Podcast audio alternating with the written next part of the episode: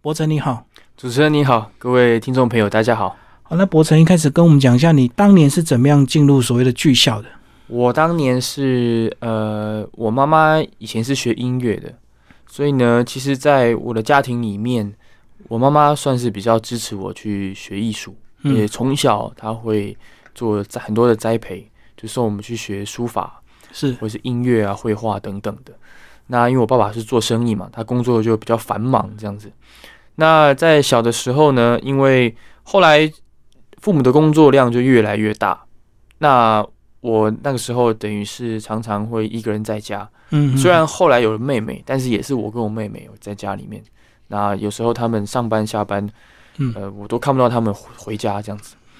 那假日的时候就被送到补习班嘛。是那其实因为我从小就是一个比较好动的小孩，那在于表现自己上面呢，我也很乐于这样子，所以妈妈那时候就知道了剧校。那因为当时剧校的校长就是郑荣兴校长，是我妈妈以前的呃音乐老师。嗯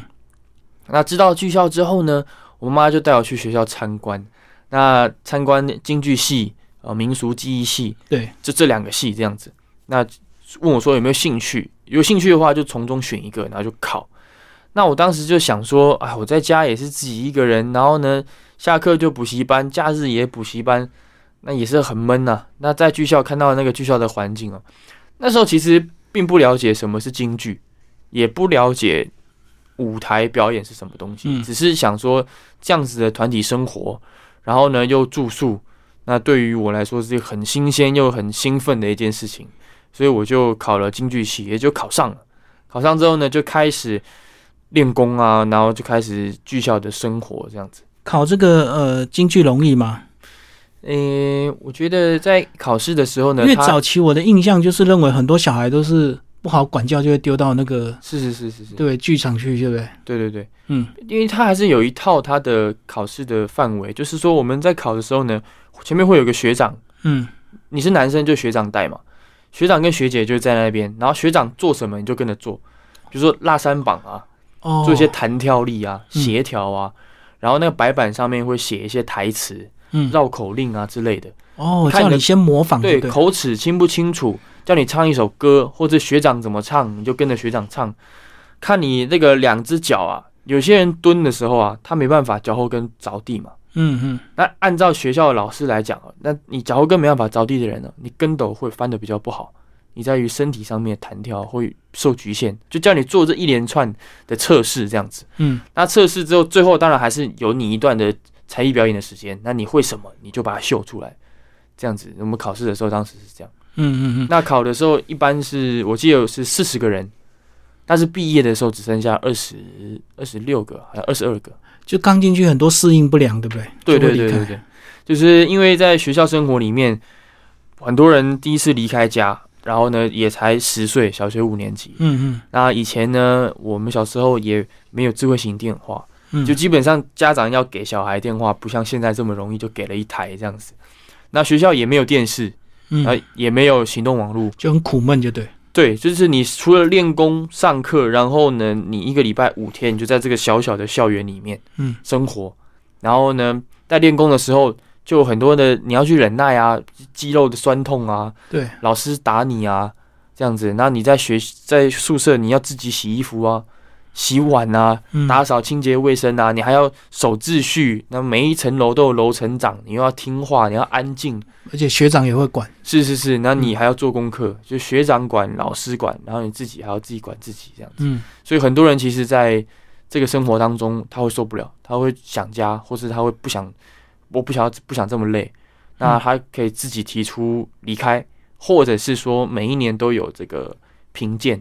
对，每半年或每一年都有评鉴，就是你这个学生如果不适应，那就会请你辅导转学，就离开，因为毕竟这个学校是公费嘛，所以嗯，他们还是希望说国家花这个钱来培训的话，这个钱希望是花的值得这样子。嗯嗯嗯，所以不希望你混就对。是是是，可是你那时候大概十几年前进入所谓的这个呃戏剧学校，那时候嗯有没有什么所谓的这个京剧比较视为？其实那个时候很不舒服的一个地方就是我才进校，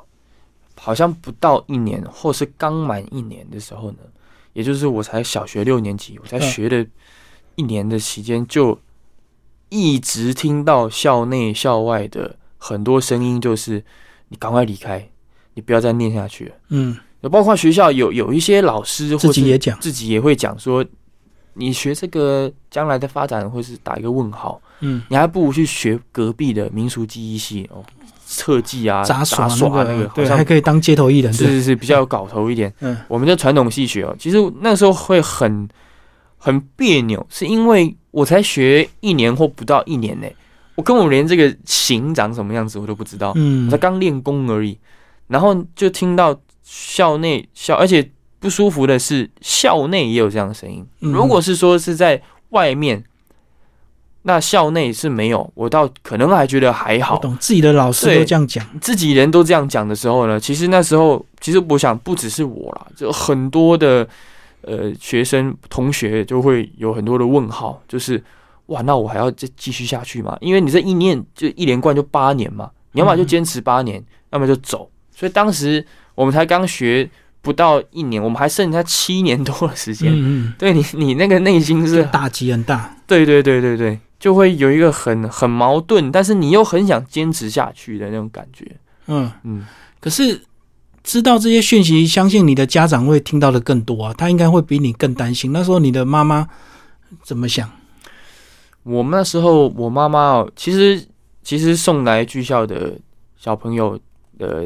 可能家庭生活也不能说都不好，但是每我个知道家有长部有部分是这样子，对因为对公费的对对考量，都有一些难处，嗯像不管是没时间带小孩，嗯或者是低收入户，嗯，等等等等等，或是小孩不乖，他嗯可能不爱不爱读书，你把他送来，呃这个这个体力花花的比较多的学校上面来对讲，所以我觉得家长还会有这一部分的考量，一定会有。那我父母也会有，尤其是我爸爸吧。其实我爸爸一直到我我到现在哦，他偶尔还会跟我说，要我好好自己考虑一下，是不是要还不要是要转个行子，对 对对， 是不是专业？嗯是不是还是要找一个对他来讲相对稳定，或者是说我努力的心力是可以达到正比的一个工作？嗯嗯对，因为在戏曲上面的训练，你可能时间跟体力跟精神花下去，你所获得的回报不是不是那么的成正比。嗯，我懂，就是很金字塔的顶尖啦，除非你熬到真的很有名，对少数。但是大部分都是变成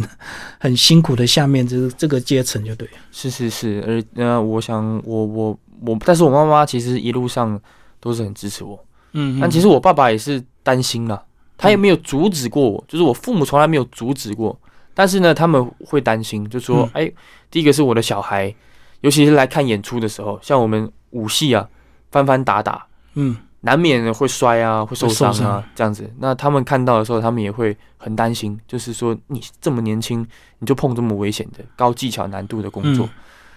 哇，你这个可以做到老吗？嗯， 你是不是做到中对年你就翻就不动行了？对，所以主要还是自己不喜不会想让父母担心的时候，就会想要花更多的时间做得更好，然后去证明自己有这个能力，这样子。你大概学到几年才慢慢对这个东西发生所谓的兴趣？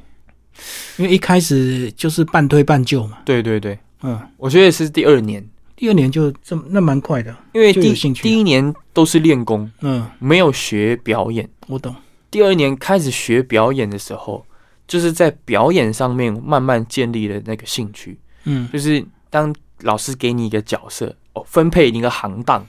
哇，当我知道我拿到这个行当是武生，啊武生大概演的是比如说某类的英雄型啊，或是侠客型人物。然后呢，第二年呢，我们都会有成果展，嗯对成果展的时候就分派戏码，你又拿到了一个角色去主给你角是吧？扮演，对、嗯你有那个扮演的空间的时候，其实那慢慢在学着怎么演戏的时候，那兴趣就会被勾出来。嗯，就会知道说，哦，原来我前一年练的那个功啊，原来是用在这个这个是上是面。对，嗯原来我演演演到这边，我那练了一百一百次的飞脚，原来是打在这里。结果我、我我会把它做得很好，做得很好之后，我就知道我有掌声，就那个当下那个兴趣就慢慢的就被勾出来。嗯，然后有了兴趣，慢慢又到什么时候你才所谓的有所谓的传承的这种使命感，就是觉得大家都说它不好，可是我学了这一身技艺，我想要让它有点发扬光大，这样。我觉得，嗯，要到我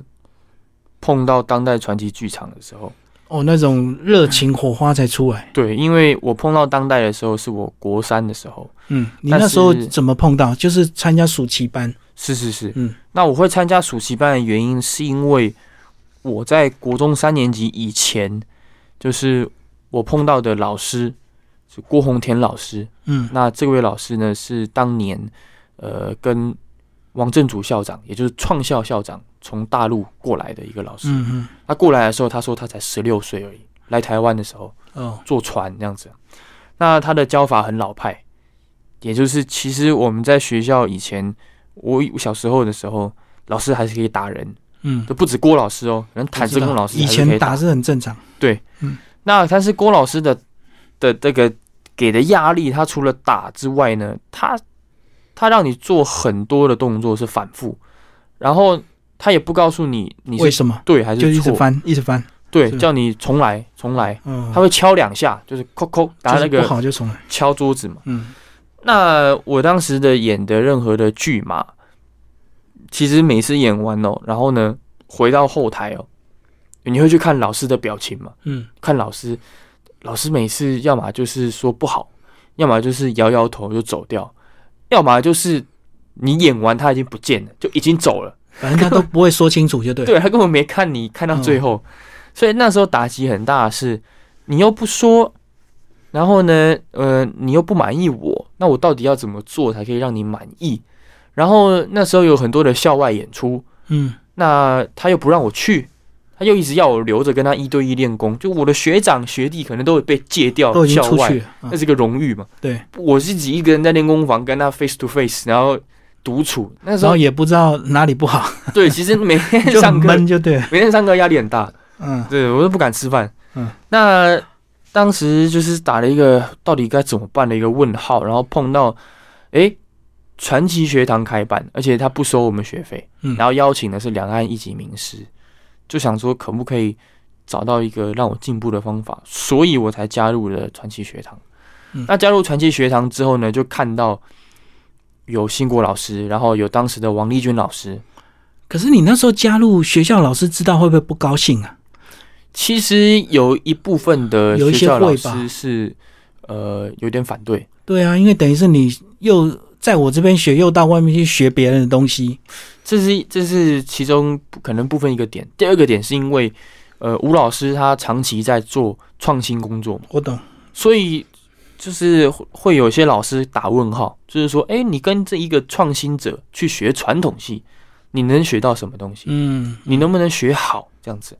但是我那时候已经没辙啦，我我我在学校压力那么大，然后要寻求帮助也找不到，那我只能向外。向外求助。那向外那时候，我当然知道说可以飞去北京或上海，嗯，但没有那个钱啊，我才国中而已。那现在有这个机会，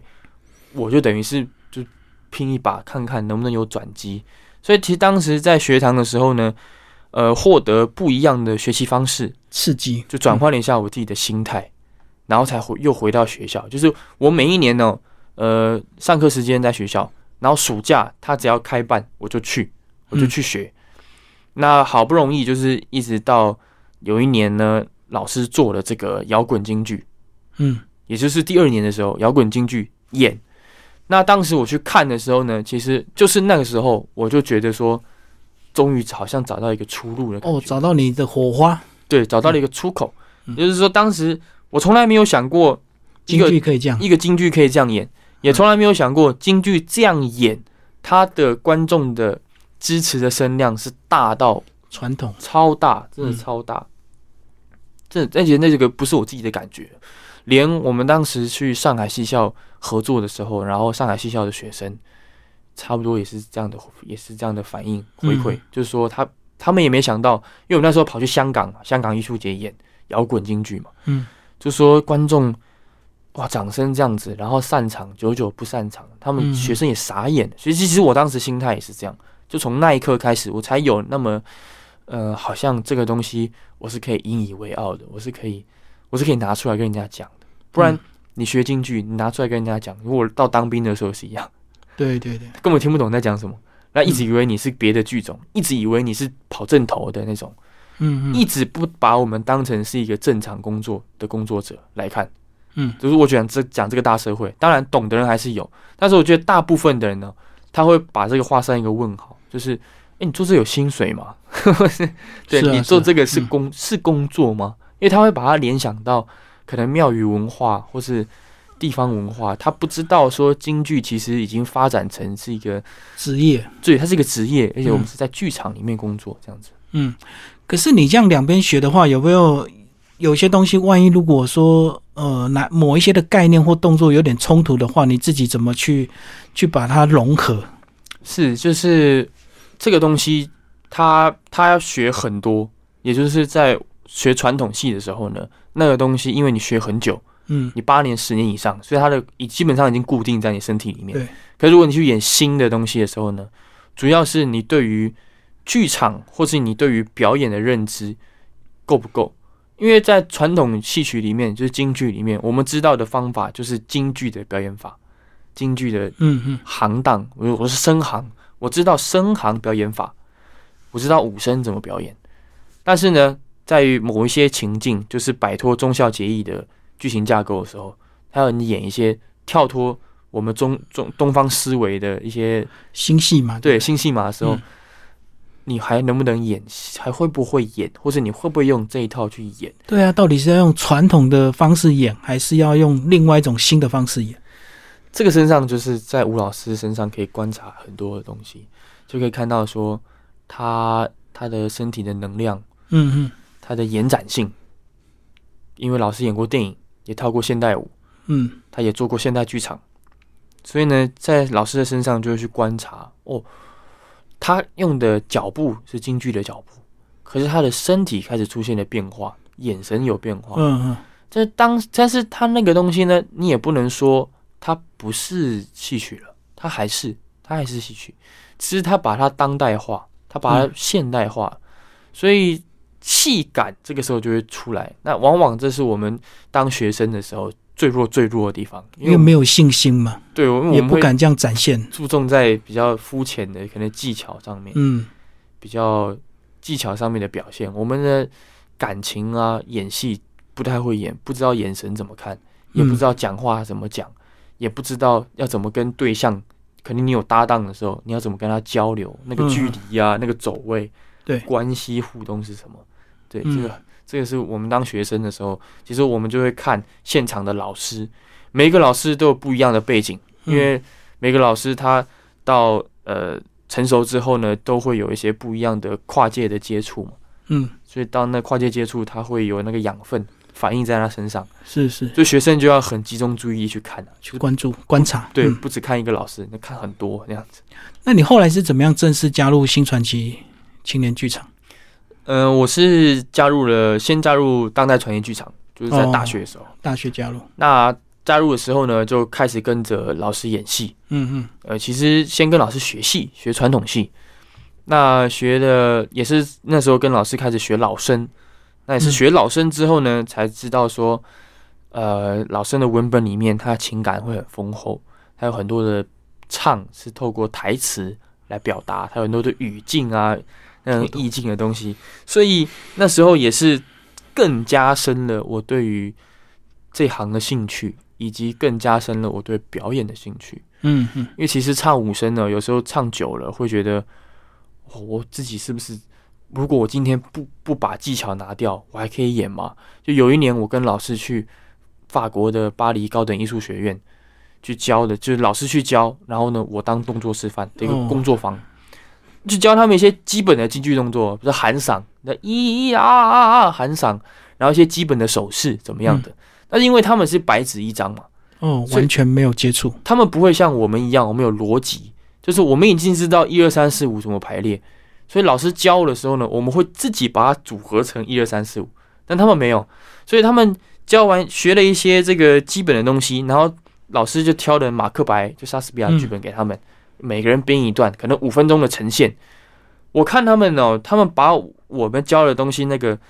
那个元素哦，它可能五四三二一或七六五四三随便放重组，重组，可是他们还是可以表演，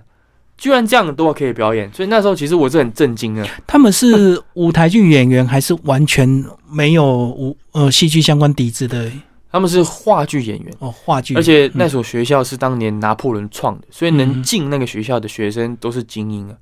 所以当时我看他们，他们大学啊，我那时候高三，其实就差个一两岁，他等于是我是他是我的大哥哥大姐姐那个年纪。可是我看他们的时候，我就会反省我自己啊，哇，他们这样都可以演，那如果我今天我我把我的技巧都拿掉，对不对？我都我没有我变没有成他们的样子。对我没有耍枪，我也嗯不不翻跟斗，我就光靠演戏好了，哇，可能会输得很惨啊。嗯，嗯， 对，所以那时候，呃，跟第一次跟吴老师学老生的时候，就慢慢发现，哇，演戏原来是这样子、哦，然后就开启了我的兴趣，开启了对这行的认知，然后也更加重的明白说自己的使命感，自己自己要去下决心努力的点在哪边，你大学念什么科系啊？也是京剧系。哦，所以一路都是相关的。对对对，我嗯嗯我是一直到现在读研究所才去考了校外，就台医大的跨领域表演艺术系这样子。嗯，嗯，好，你说你大学是先进当代传奇，那后来是新传奇，是你毕业之后嘛？等于是你毕业第一个正式工作。它是二零一六年创办，嗯那当时呢创办的时候，呃，老师主要是希望鼓励我们创作，就是有一个比较年轻的空间，那我们可以去递一些实验剧场、啊、小剧场的案子啊。哦，他帮你们整合起来，就对，让你们有一个对对对舞台因为当代传言剧场演的毕竟是一个大型的比较大气国啊，际型的，嗯，比较不适合你们年轻的这一辈。对我们这种不成熟的创作，它嗯老师希望可以给我们一个空间跟一个平台去展现，所以就帮我们创办了新传奇青年剧场。嗯那当时呢，呃，有些有些演有些当时的演员也已经离开当代，那我们现在也有新加入的演员。那目前加我的话有八位这样子，嗯，所以都是从年轻的这个京剧演员去挑选出来的。对，嗯，就是他们呃，首先他们要知道说，到我们这边除了京剧你要把它顾好之外，你也也要接受更多的领域的训练，比如说舞嗯蹈的训练，或者是你要去看你要看美术，你要去看各类的艺术，你不能你在我们这边就不能只唱京剧。我懂。 对对对，所以你觉得是剧场挑你们，还是这个演员挑剧场？演员挑剧场，嗯演员自己要先知道这个剧场在做什么，嗯，然后你才来面试嘛。哦，觉得这个剧场适不适合你？对你来面试，你嗯你先讲你自己有没有一个这个心理的打算。那当然，来面试的时候呢，还是有一个考考核这样子。哦，我懂，我懂。嗯所以目前就是八位，就对。是，嗯嗯。然后后来是不是进了剧场之后，慢慢就有跟着，不管是剧场自己本身的一个传统戏码，以及当代传奇剧场一些比较大型的，都有跟着演出了。对我们当代传言剧场的大型演出的话，会跟着演，那 就是跟着新谷老师一起上台。那传统戏嘛，其实我们这些年也演了不少了，而且呢，因为我们演员不多嘛，嗯，但是我们生旦净丑都有，只是我们演员真的不多，所以在像这种办这种三四天的演出，你可能三四天你就要演，好就是几个角色。七六七个戏，嗯嗯那六七个戏里面呢，老师又把我们变成主要演员，也就是我我印象当中，我现在目前呢演过演出量最大的是我一天里面我可以演三出主戏，嗯。哦，我是可以主角。我从下午开始演主角，嗯，晚上第一出我又是主角，最后一出又是主角，三出都是武戏，就那个体力的分配嗯真的是、那时候我们都开玩笑，我们说我们好像是戏曲队里面的海军陆战队，真的我们很每一个超人啊对，每一个人都三四出、三四出这样顶着演。那但是我觉得这样也有好，就是磨练我们舞台经验，或者是说在小剧场里面，你一天一个主戏演两次，就同一出演两次、也有这样子。那这样子有一个很棒的地方是说，第一个我们传统戏上面会增进经验，第二个是其实也后来增加了我们出国演出的一个机会。训练，也就是说，嗯因为出国演出的时候呢，我们像我们新传奇新年剧场现在做两个创作嘛，那其中一个第一个英雄武松已经去了爱丁堡嗯艺术节，也去了亚维农艺术艺节，术节。嗯，那个都为期一个月两个礼拜的，一个月里面要演二十一场， 你二十一场里面呢，你白天要做宣传，你已经化好妆、穿好戏服，走在街上发传单，嗯，人群哪边多可以有舞台，我们就演个五分钟这样子，即兴对，短即剧，兴，嗯啊，或是演戏里面的一个片段。嗯，那你可能一个一个上午四个小时都在做这个事情，然嗯后你就吸引回。他们晚上来看。是，的，你回来休息一下，马上去剧场就要演，嗯，所以那个个体力跟专注力的分配，其实我觉得是在我们以前在演传统戏的时候，就老师强迫我们一天要演两三出的累积下来的体那个力时，候累积下来的，我们的默契、我们的体力，而且我们的胆量，嗯，这样累积下来，我们去国外，我们去国外再这样累积下来，再回来台湾的时候，其实我们我觉得我们新传奇新年剧场哦，面对演出或者是说面对艺术工作的态度，就一直在不断的进步当中。嗯嗯，嗯而且会进步更快，是对是不是，对？因为看过国外的视野。最后讲一下你跟吴兴国老师的关系好不好？包括你这个呃正式拜入，等于是他的入门弟子。其实跟吴老师哦，是从第一出戏，呃，当时我只是旁听生。嗯就是老师那时候呢，在传奇学堂教老生嘛，那我是武生组，但是因为老师呢一直觉得武生的嗓音念白也很重要，所以呢，老生组在上课的时候，武生组就在旁边旁听。旁听哦，那我是从那个时候才开始跟吴老师做接触。嗯嗯那第一年做旁听，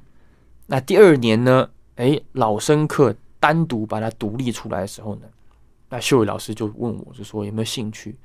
再跟着上这样子。嗯嗯，我说好啊，好啊，我当然好，我就再跟着上。就第三年呢，就老师就也是秀伟老师说的，说诶，吴老师觉得你有这个潜力哦，你要不要跟吴老师单独上课？所以第三年开始才单独上课。他说潜力是指你的这个嗓音吗？对对对对，嗯他说有这个潜力可以培训一下。那第三年才开始上秦琼观阵，嗯那那个时候呢，我是高中三年级，对，然后就开始跟吴老师一对一上课。嗯，那那时候就其实，在以前就知道老师是一个很很严肃，然后很严格的一位老师。那跟老师单独上课的时候呢，就因为你会感受到那个教学的热量嘛。嗯，而且那时候就是立正嘛，老师念一句你就念一句。嗯呃，那时候我我比较吓到的是说，我不知道一个人专一个人的专注力可以专注到这么强，或是一个人的要求可以要求到这么强。嗯那时候站着，那你一站可能就是两个小时或三个小时啊。那旁边可能会有一些蚊子啊，苍，或是你会痒嘛，你会想抓一下嘛，你嗯会，想我一定会想弄动一下。弄一下嘛，对不对？就这样弄，那弄一下下而已哦。然后老师就就就停了，他就他就说，我觉得你不够专心的，嗯因为如果你够专心的话，这些东西你根本感觉不到，你只会在意我现在教你的东西而已。 嗯嗯对，那时候就吓到，就想说，我一个人的专注力真的可以达到这么的集中吗？嗯对，因为我觉得我的专注力，因为小时候练书法，我练了很长的一段时间，我觉得应该算够。就碰到吴老师哦，还不够。嗯所以那个时候呢，当老师的教学热度，我已经感受到了，而且我也感受到老师是完全的无私的在奉献，在教学的时候不，尝试就对。慢慢慢慢的、哦、就会觉得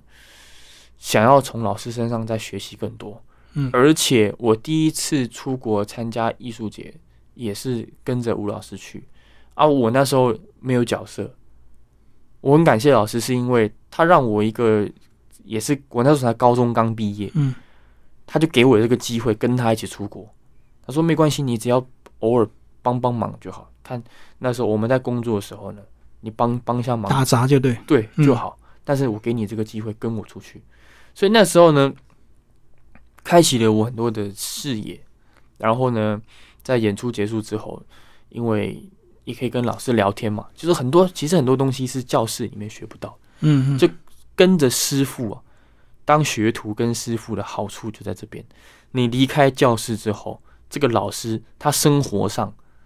怎么去让自自己进步，或是他生活上有很多经验，也是舞台经验，嗯嗯但你必须跟着他生活，你才摸得到。对，你在教室是摸不到的。嗯对，这这这个东西就是每一次出国的时候呢，老师演完戏都会有一个呃聊天的一个过程。那聊着聊着，他他可能就会开始抽丝剥茧啊，我这个戏嗯当初怎么来的？那我在演这个戏之前，其实我做过什么事，什么训练，我做过怎么样的观察，所以我今天才有这样的成型。我懂。对对对嗯对对，所以呃，会会拜师也是考虑很久，就是我我我跟老师，我们两个可能就想了两三年那样子，嗯，而且我我我觉得很两方面都在考虑。对，而且很妙的地方是说，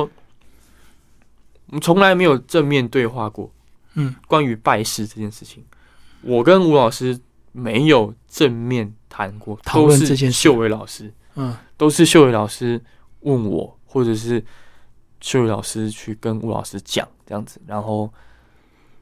我们最后就同意，就说好这样。就是你没有想到这一段，然后新国老师也没有想到，都是秀伟老师很积极在撮合，就对。其实我觉得我跟我我自己有这个心啊，我有这我有这一份心，但是你不好开口啊，对对对，因为徒弟不好说我想拜你师为师嘛，因为师傅毕竟比较我们看的会比较尊贵或比较那个遥不可攀这样子，因为因为也是很怕自己，很怕自己表现不好，然后影响老师。砸他的招牌，，对对对，所以当